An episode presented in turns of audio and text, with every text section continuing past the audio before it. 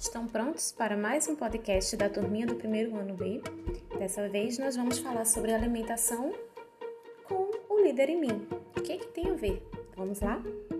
Bem, a gente sabe que a alimentação para os seres vivos é algo muito importante para a sua sobrevivência, para a sua saúde, mas possui um significado muito maior que isso, muito maior do que a necessidade do corpo.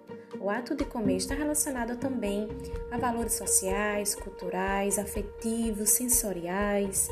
Na maioria das vezes, comer é um momento de prazer e de confraternização também com os nossos amigos, familiares. Nessa época de festa, a gente gosta de arrumar a mesa, de preparar um cardápio especial, porque isso une as pessoas. O alimento torna-se assim muito mais do que uma fonte de nutrientes Apreciamos as cores e gostamos também de sentir as texturas e o sabor da comida. Mas isso não é tudo. Nesse jogo de sensações, precisamos lembrar que uma alimentação saudável não precisa ser uma alimentação cara, pode ser uma alimentação bem feita, com alimentos naturais e variados. Ela precisa ser saborosa também, precisa ter qualidade e ser consumida na quantidade certa deve ser também uma alimentação segura, ou seja, livre de contaminação. Sabendo disso, comer certo é uma maneira de cuidar do nosso corpo.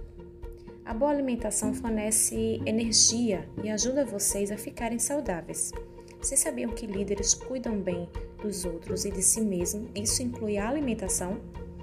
Quem você acha que é a pessoa líder da sua casa? Que se preocupa com sua alimentação, se preocupa com a alimentação de todos e a de si mesmo.